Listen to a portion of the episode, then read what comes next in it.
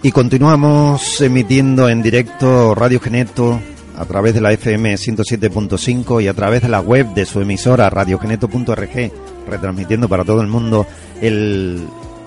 la segunda feria de Psicología, Arte y Cultura que se está celebrando en la Plaza del Príncipe de Santa Cruz con la intención de mm, acercar la disciplina científica a la ciudadanía a igual que han venido diferentes invitados, expertos en la materia, diferentes áreas de la psicología, ahora tenemos a Eva Pellicer Pinilla, que ella es vocal de la mm, miembro, valga la redundancia, de la vocalía de Psicología Educativa, Infancia y Familia, que tiene muchas actividades programadas para esta segunda feria. Algunas ya se han celebrado, ¿no? Y otras que quedan para la tarde. Sí, ¿qué tal? Buenas tardes. Pues la verdad que justamente las nuestras, las de nuestra vocalía, están por celebrar todavía, o sea que estamos a tiempo. Todos los que nos estén oyendo pueden acercarse y pueden asistir todavía.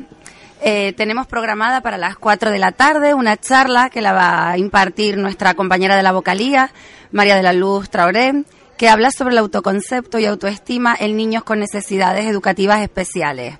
Y después tenemos un tema que ahora mismo está muy en boga, y que despierta mucha inquietud y curiosidad entre los papás y las mamás, eh, que será a las 6 de la tarde y que habla sobre el acoso escolar, de manos de nuestra compañera Elena Delgado, que además es nueva en la vocalía. Muy interesante el tema del acoso escolar porque ahora se están dando en los medios de comunicación, están saliendo muchísimos casos que yo no creo que ocurran más que antes, sino que ahora se están haciendo públicos y está alarmando a la población y yo creo que con razón.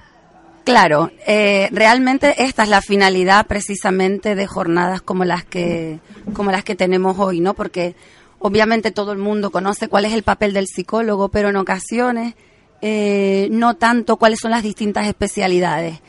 En este sentido, por ejemplo, el, el hecho de tener una charla de acoso escolar es precisamente porque por lo que te comentaba, porque la gente está muy preocupada, se genera mucha alarma social y es cierto que no todos los casos que se comentan son de acoso escolar, no tiene una incidencia tan grande, pero es importante que sean las propias profesionales las que informen de primera mano a los padres, madres, educadores y, y tutores eh, que pueden estar inquietos eh, sobre cómo reconocer síntomas, qué es exactamente el acoso escolar. Y bueno, por eso la compañera esta tarde va a acercarse hasta aquí y, nos va a intentar informar al máximo sobre qué es el acoso escolar y sobre todo la charla va a hacer mucho hincapié en el asunto de la prevención del acoso escolar ¿vale? Que es un, tema que normalmente los medios de comunicación no hacen referencia y que es precisamente sobre el que más debemos de, incidir, la prevención del acoso escolar. Y que puede empezar en casa, ¿no?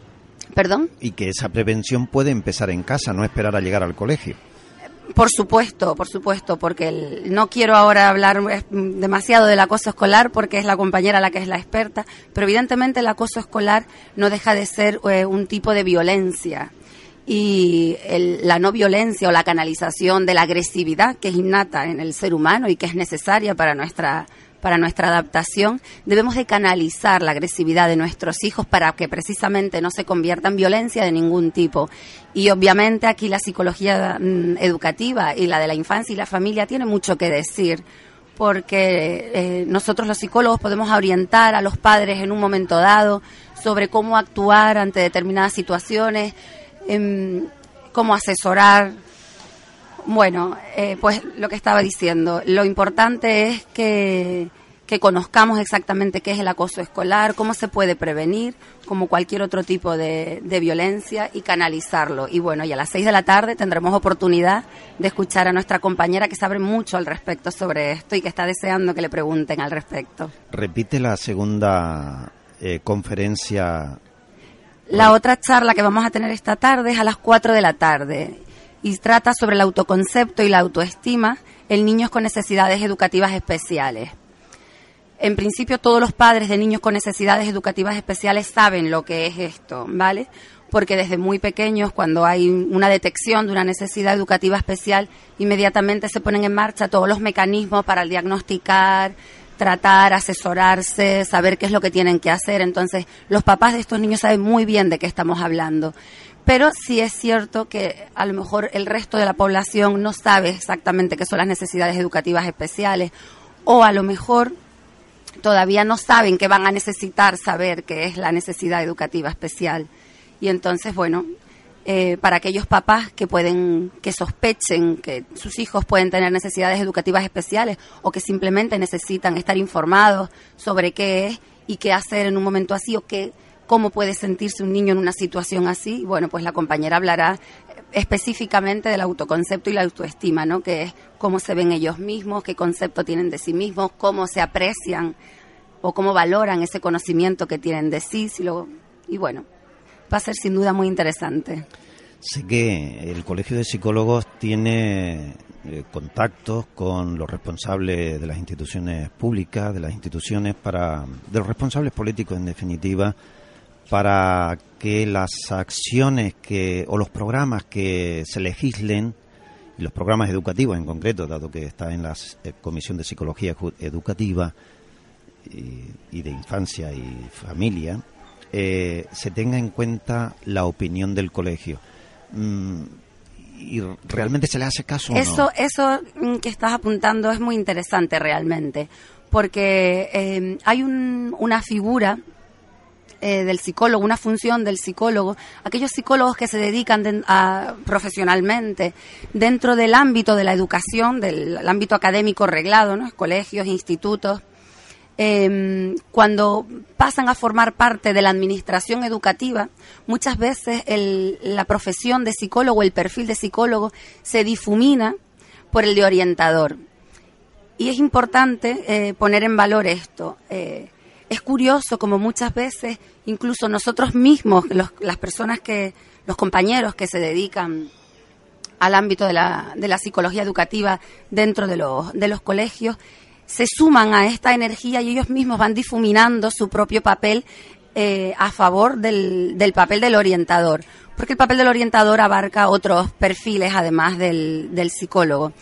Eh, y bueno, y es curioso cómo la administración educativa diluye un poco el papel del psicólogo en aras del del orientador, cuando realmente los padres y las madres que acuden preocupados a los centros educativos por alguna dificultad o simplemente por una necesidad de orientación eh, para el día a día de su hijo o para la, las cuestiones académicas o de rendimiento o de cualquier otro tipo relacionadas con el ámbito escolar, lo que solicitan es un psicólogo.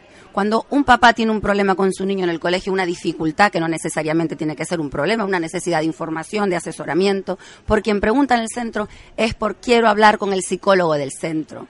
Sin embargo, los psicólogos, una vez que entran dentro de la administración educativa, se diluyen dentro de lo que es el, la profesión, o no es la profesión, el, el nombre del puesto que es orientador, al que pueden acceder igualmente psicopedagogos o pedagogos.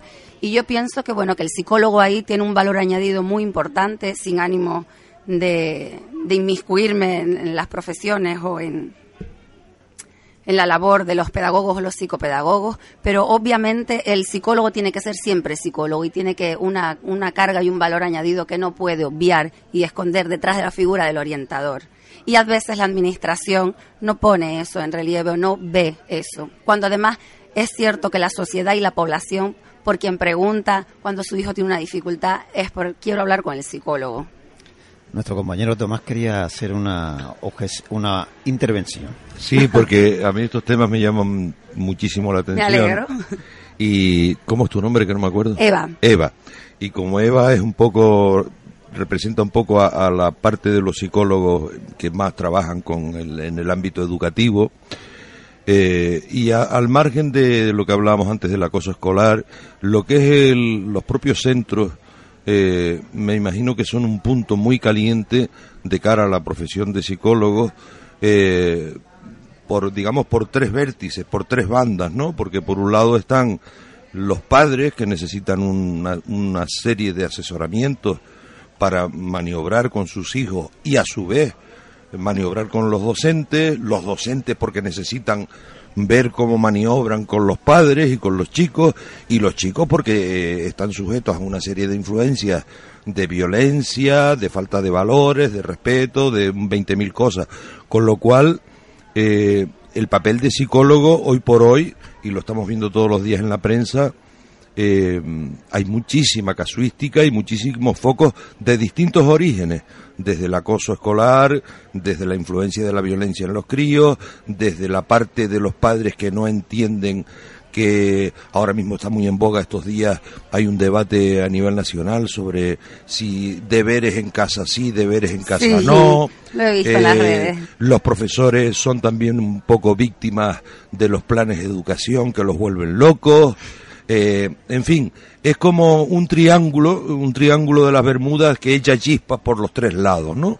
Y ahí me imagino que el psicólogo tiene un trabajo arduo de un poco de poner a cada uno en su sitio, de volver un poco a ver cuáles son las competencias de cada cual, por aquello de que se confunde muchas veces por parte de los padres de que eh, bueno, pues mi hijo está ahí, usted lo tiene que educar, cuando a lo mejor el profesor su labor es solamente formarlo, no educarlo, educarlo está en, en los padres. Hay un, un mare magnum de choques, de casi que echa chispas ahí, ¿no? Ese triángulo de la educación. Claro, realmente has tocado tantos temas Por eso, que no sabría por dónde por eso, empezar. No, no, te lo digo porque Sería un programa a nivel global, porque- a nivel global, Sí. a nivel global es un foco caliente para vuestro trabajo, Mm. donde hay un trabajo denso. No es que solo vayas a trabajar con los críos o solo vayas a trabajar con Sí. padres. Bueno, pero eso es como la realidad misma. La vida, la, la vida es algo complejo. Normalmente las cosas no son causa-efecto. No lo, detrás de, de un comportamiento, de un problema social o de cualquier cosa con la que nos encontremos en la vida, no hay una sola causa, hay un conjunto. Y esto es igual. La verdad, con respecto a todo lo que has dicho, pues lo que te puedo decir con lo que he retenido algunas de las cosas, porque la verdad es que has tocado muchos, muchos temas que son interesantes. Precisamente por eso estamos hoy aquí. La gente sabe que el- cuál es el, a grosso modo, cuál es el papel del psicólogo, pero conoce todas las especialidades de la psicología, sabe a quién recurrir en un momento dado de su vida en función de la dificultad o la necesidad de asesoramiento que pueda tener a lo largo de la vida. Tú has tocado un tema que es muy, muy interesante. El colegio, por ejemplo, o el sistema educativo está para formar, está para educar. Obviamente pensar que un lugar, un espacio en el que nuestros hijos, en los momentos más flexibles y más mm, provechosos de su vida en cuanto a aprendizaje se refiere, pasan tantas horas, sería un desaprovechamiento, vamos, es que sería un, no sé cómo, cómo decirlo, o sería una lástima desperdiciar un espacio tan valioso para solo formar académicamente, porque además, ¿qué queremos para nuestros hijos el día de mañana? ¿Queremos que sean matemáticos estupendos o queremos que sean estupendas personas? ¿O queremos que sean personas X? Cada familia tiene unos valores que quiere transmitir, que quiere enseñar a sus hijos, que quiere que defiendan sus hijos. Y evidentemente el colegio es un espacio, o el ámbito educativo, es un espacio académico, eh, escolar me refiero, es un ámbito mm, necesario para crear mejores personas del futuro. ¿Qué quere- ¿Cómo queremos que sean nuestras generaciones futuras? ¿Queremos que sean personas tolerantes? ¿Queremos que sean personas abiertas? Pues el colegio tiene mucho que decir en ese sentido. Los niños pueden salir formados, pero además pueden salir con valores. Evidentemente, necesitan un nexo entre los valores que se transmiten en el colegio o en el ámbito educativo con el que se transmite en casa.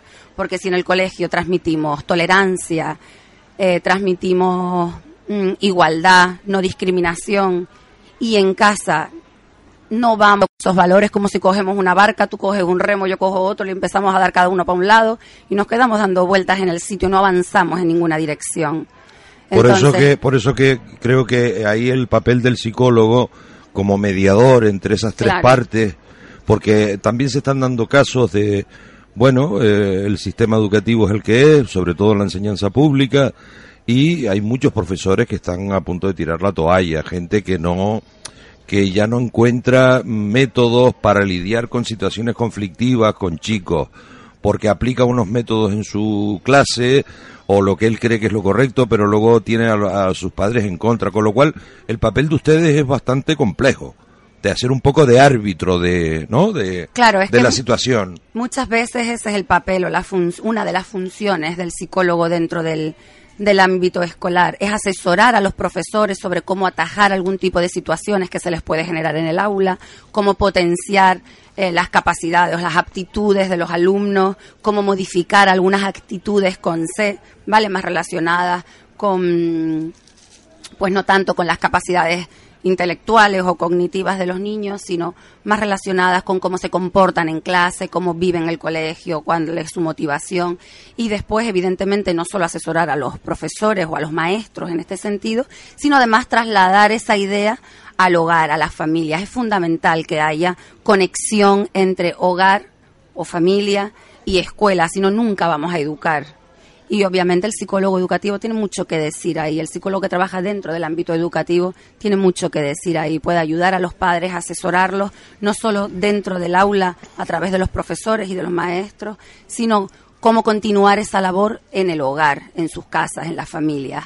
Antes comentabas, por ejemplo, el tema de las tareas. Pues bueno, depende de qué red social veas o quién es el público al que vaya dirigido.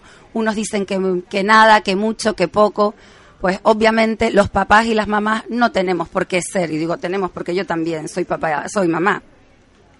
No tenemos por qué ser los profesores número dos para estar en casa explicando materias, mm, estando horas al lado de un niño haciendo una tarea que tiene que hacer él. Tenemos que hacer a nuestros hijos responsables y autónomos pero quien tiene que quien tiene el peso fundamental o la carga en este caso de cuál es el contenido de la tarea, si se ha hecho bien, si se ha hecho mal, es el profesor o el maestro, más bien el maestro en este caso, ¿no? ¿Qué tarea manda? Las tareas son para reforzar los, los conocimientos que se han adquirido en, en, clase. No podemos convertir nuestra casa en el colegio número dos, porque los niños pasan muchas horas al día en el contexto escolar. y porque no podemos seguir torturándolos por las tardes infinito tiempo. Y porque, y porque tú sabrás muy bien que la mente humana, sea de un crío o de una persona adulta, el rendimiento pasadas X horas Por supuesto. ya no es el mismo, ¿no? Pero a veces pretendemos que ellos sean más resistentes que nosotros. Tú imagínate un crío de, de primaria que se levanta a las 7 porque tiene que coger el bus escolar a las siete y media para llegar al colegio no llega hasta las 8 menos 20. Para conciliar la vida laboral de sus padres, seguramente madruga Efectivamente, efectivamente. Para luego estar en una especie de ludoteca hasta que empiece el horario de clase, más la misma historia por la tarde para devolverlo a casa ya el crío viene y mm. intelectualmente viene derrotado. Pues muchas veces a esa larga trayectoria que ya llevan durante el día, le sumamos que los llevamos a inglés, a música, a karate, a natación, a fútbol. Claro, hay que tener en cuenta también cuál es, cómo vamos a... Pero eso también depende de los valores de cada familia y de qué pese o qué prime en cada familia. Porque ¿qué queremos de nuestros hijos? ¿Qué es lo que pretendemos? Evidentemente todos queremos que tengan éxito académico pero qué actividades vamos a seleccionar para que haga, durante cuánto tiempo, ¿Cuál, a cuáles vamos a dar prioridad, a las académicas, a las deportivas, a, a veces, que tengan que ver con la creatividad o, o la autoexpresión. ¿No crees que a veces no se está pensando mm, demasiado en el perfil del crío para elegir esas actividades, sino en el número de horas que va a estar fuera para tenerlo bien aparcado, como el que busca un parking para el coche. Claro, yo entiendo eso, pero ¿y cómo concilias por romper una lanza en favor de los papás y los mamás que seguramente se quedan con mucha tortura de pensar que dejan muchísimas horas al día a sus hijos a manos de otras personas, no tanto para formarlos, sino para que los cuiden? Entonces, evidentemente, eh, se puede crear un cargo de conciencia o un sentido de culpabilidad, pero es que lo cierto es que nos metemos en un, en un ritmo que evidentemente hay que trabajar y hay que dar respuesta. Y además hay que desarrollarse en el trabajo y, auto... No, tiene que dar satisfacción. Yo tengo la impresión. Hay que conciliarlo con eso. Y la familia extensa cobra un valor fundamental, los abuelos, las abuelas. Pero bueno, hay que tener, hay que tener en cuenta los tiempos para los críos. Pero me da la impresión a mí de que eh, casi todos estos problemas cuando se abordan, mejor dicho, no se abordan, se ponen sobre la mesa y se dicen, hay que, hay que, tenemos que, tenemos que reunirnos, hay que dialogar para, pero yo no veo que esto se traduzca nunca entre los responsables de la programación escolar, las autoridades políticas, los responsables de, lo, de la docencia a nivel regional, eh, los centros educativos y los profesionales Mira, que pueden apoyar. Ahí está la patata caliente que tiene el nuevo gobierno con la famosa eh, eh, revisión de la ley de educación que pasarán. Eh, la revisan demasiado. Claro, claro. Es decir, cuando las matemáticas Cada siempre vez que cambian la revisan. Claro, claro, efectivamente. La verdad que bueno, se habla mucho del pacto por la educación y la verdad que no es un tema en el que hoy me quiera me quiera meter porque no es mi papel aquí, obviamente, pero es cierto que debería haber un pacto por la educación. Tenemos que ser unánimes en qué queremos para nuestras generaciones futuras, porque no son nuestros niños, es la sociedad del futuro. Claro. A mí me, yo recuerdo siempre, porque a veces se pierde un poco, antes hablábamos con otras compañeras tuyas, de que las cosas son más simples, de lo que la problemática, los conflictos, muchas veces son cuestión del sentido común puro y duro, que es el menos común de los sentidos, ¿no? sí. Y entonces... Eh, Por eso estamos nosotros. claro, claro. Porque ustedes en el fondo lo que ponen es sentido común a las cosas, para verlas más claras. Muchas bueno, veces. no, no exactamente. No, no tan no simple la cosa. exactamente, no. es tan simple, vale. No. Pero yo recuerdo, yo recuerdo que antes mm, yo tuve un profesor que siempre me decía, dice, bueno, pero es que en este país tenemos una manía de cambiar y de reformar lo que está funcionando Lo bien. que ya funciona, efectivamente. En lugar de mejorarlo, lo tiramos todo abajo y lo queremos hacer de nuevo. Y otra cosa también que nos decía mucho es que los políticos no les interesa el tema mm, de ahondar demasiado en una buena política educativa porque no da resultados en los próximos cuatro años, porque la- el resultado de una buena política educativa se ve en la siguiente generación. Eso es muy, muy, muy, bueno, eso es vital lo que acabas de decir, porque em, la psicología educativa, por ejemplo, puede intervenir en ámbitos como el comunitario, ¿vale? Con programas psicoeducativos que hagan que fomentar valores, bueno, que nos hagan personas prevenir mm, infinitos problemas sociales como la violencia, la discriminación, todo eso se puede realmente eh, o se debe tratar desde la prevención, desde el antes de que broten los primeros síntomas o, conductas violentas o de cualquier tipo, ¿no? En este caso eh, podemos hablar de la, de la violencia. Pero ¿qué pasa con eso? Que la labor educativa no es una cosa que se vea de hoy para mañana, no es causa-efecto. Entonces, ¿cómo se vende algo de lo que yo no veo el fruto rápido? Claro. O sea, no lo veo dentro de un año ni de dos. De hecho, nosotros muchas veces, por, por hacer un símil, nosotros como padres o ustedes como padres, cuando nosotros estamos en el día a día, vemos realmente los resultados. Muchas veces no. De hecho, las dudas surgen si lo estoy haciendo bien o lo estoy haciendo mal porque no veo inmediatamente un resultado. Porque la labor educativa es una labor muy a largo plazo. No podemos generar personas de un día para otro. Sobre todo porque además es un proceso que puede eh, durar toda la vida. Porque mientras haya vida seguimos aprendiendo. Nos cada día nos convertimos en personas diferentes, intentamos aprender cosas nuevas sobre nosotros mismos, sobre nuestro conocimiento. O sea, el aprendizaje dura hasta el momento en que nos morimos. De hecho, cuando Por hoy- eso no se invierte muchas veces, aunque se sabe científicamente que la prevención es seguramente el, el resultado, o sea, no el... La inversión más rentable. Exacto. Y porque la cosecha se recoge Pero no a muy a largo plazo. El problema es que los resultados son muy a largo Claro, plazo y claro. eso políticamente a veces no siempre vende. Por eso Pero vemos es importante mucho- que confiemos en eso porque ese es el futuro. Claro, por eso vemos mucho hoy cuando intentamos para juzgar una cosa, si la educación de los chavales de, de bachiller y de la ESO hoy eh, es buena o mala, ¿qué hacemos? ¿La comparamos con la, con la de los que tenemos 50 tacos, o sea, con la nuestra? Digo, Con la finlandesa. O con- nosotros la comparamos con la nuestra. No, no, pues mira, yo cuando estaba en el instituto en el BUP, oye, pues nosotros aprobábamos todo y no sé qué, y la gente estaba metida en rollos culturales, eh, y los pibes cultura y se leían más libros. Pero es que los se contextos son comparan, cambiantes. se comparan de, gen- de una generación a la otra. ¿Por qué? Porque para marcar la diferencia no se marca eh, un chico de la ESO de este año con el de hace tres. No, no, eso es muy pronto. Tiene que pasar mucho tiempo Ya. para ver ese cambio, ¿no? Esto- todo esto es, es- es apetitoso de reflexionar. Yo por eso Bueno, meto es la, infinito de reflexionar, Sí. obviamente. por eso meto la cuchara. Julio, tú perdóname, pero es que es apasionante. No, el es que has tocado temas muy interesantes porque, por ejemplo, ahora comentaba, am, comparamos nuestros tiempos o los, los tiempos de los papás con los tiempos de los hijos o de los que están estudiando en la actualidad. Y las realidades son diferentes. Es verdad que las necesidades de un adolescente siempre van a ser las mismas porque va en él, en su propio desarrollo. Lo que pasa es que cuando ya nosotros lo vemos desde las necesidades del adulto, ya las interpretamos diferentes. Y ya no nos acordamos mucho de cuáles necesidades teníamos nosotros a esa edad. Claro, sí, los valores son los mismos, ¿no? Eso no varían. En la adolescencia, en la juventud, se tienen un poco los mismos ánimos. Sea a qué le das 60 importancia, Claro, qué es lo que necesitas, cuáles son tus Pero luego lo que, lo que sí miramos es lo que queda en el pozo, en el fondo, ¿no? Porque, por ejemplo, nosotros que a nivel de radio hemos tenido muchas experiencias formativas, talleres y tal con los jóvenes, te das cuenta del vacío, de la carencia tan grande que hay en, en culturilla general, para entendernos. Es decir, eh, en nuestra época la gente estaba empapada de, la historia de la música, de la historia del cine, había una avidez cultural espectacular.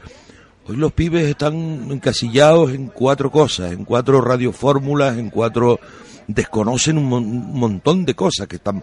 Y, y parece una contradicción porque hoy el acceso a la información es, quizá también es por eso, porque es tan masivo y es tan bestial que comparado con nuestra época que, Nada que ver. eh, tanta sobredosis de información no te permite digerirla. Es y a nosotros que- nos entraba menos información, pero la poquita que te entraba era como cuando tú comprabas el país de estudiante, que el país llegaba aquí a dos sitios en Tenerife y tú lo comprabas al día siguiente.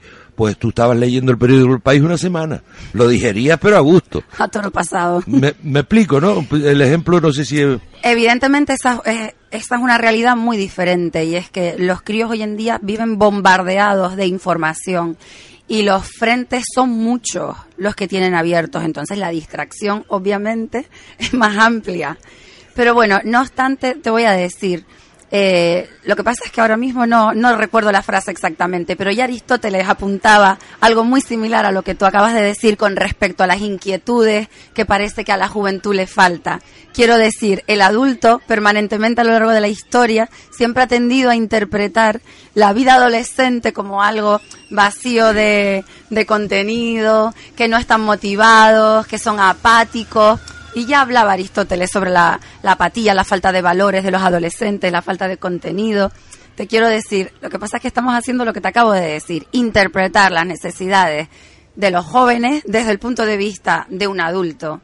Mm. Ya no pensamos, no vivimos, no tenemos la gafa del adolescente para ver la vida de ese color que la ven ellos. Claro. Y ya lo interpretamos diferente.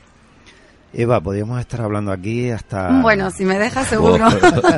Pero hay otros compañeros noche. que tendrán muchas cosas que contarte. Efectivamente. Y bueno, vamos a hacer también un pequeño descanso para comer algo. Perfecto, un placer. Eh, gracias por estar aquí. A Ella ustedes. es eh, Eva Pellicer Pinilla, que está en la vocalía de Psicología Educativa, Infancia, Adolescencia y Familia. Antes me olvidé de decirlo de adolescencia, me parece.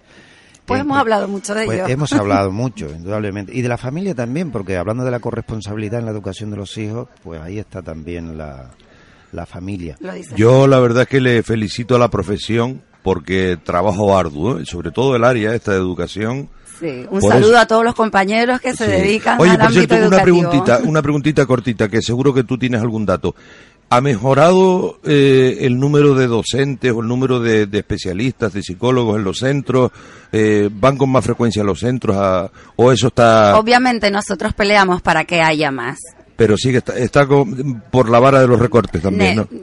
Desgraciadamente, esa es la vara que nos toca últimamente. Qué pena. Yo, mm, cuando yo estudié la carrera en el último curso, eh, estábamos todos contentos porque se decía que iba a haber un psicólogo por centro. Todos estábamos colocados cuando termináramos la carrera y obtuviésemos el título. Han pasado más, Sigue siendo un deseo, más de ¿no? 30 años Sigue siendo un deseo. y, y sigue siendo un deseo. Bueno, por ahí está la audiencia, ahí están muchos padres que nos estarán escuchando, profesores a punto de tirar la toalla, chicos que dicen, bueno, ¿qué está contando esta gente? Bueno, pues aquí hay unos profesionales que están ahí intentando eh, buscar la concordia. Muchas gracias. Y así será, llegará. Seguimos. Segunda feria de Psicología, Arte y Cultura desde la Plaza del Príncipe en Santa Cruz de Tenerife.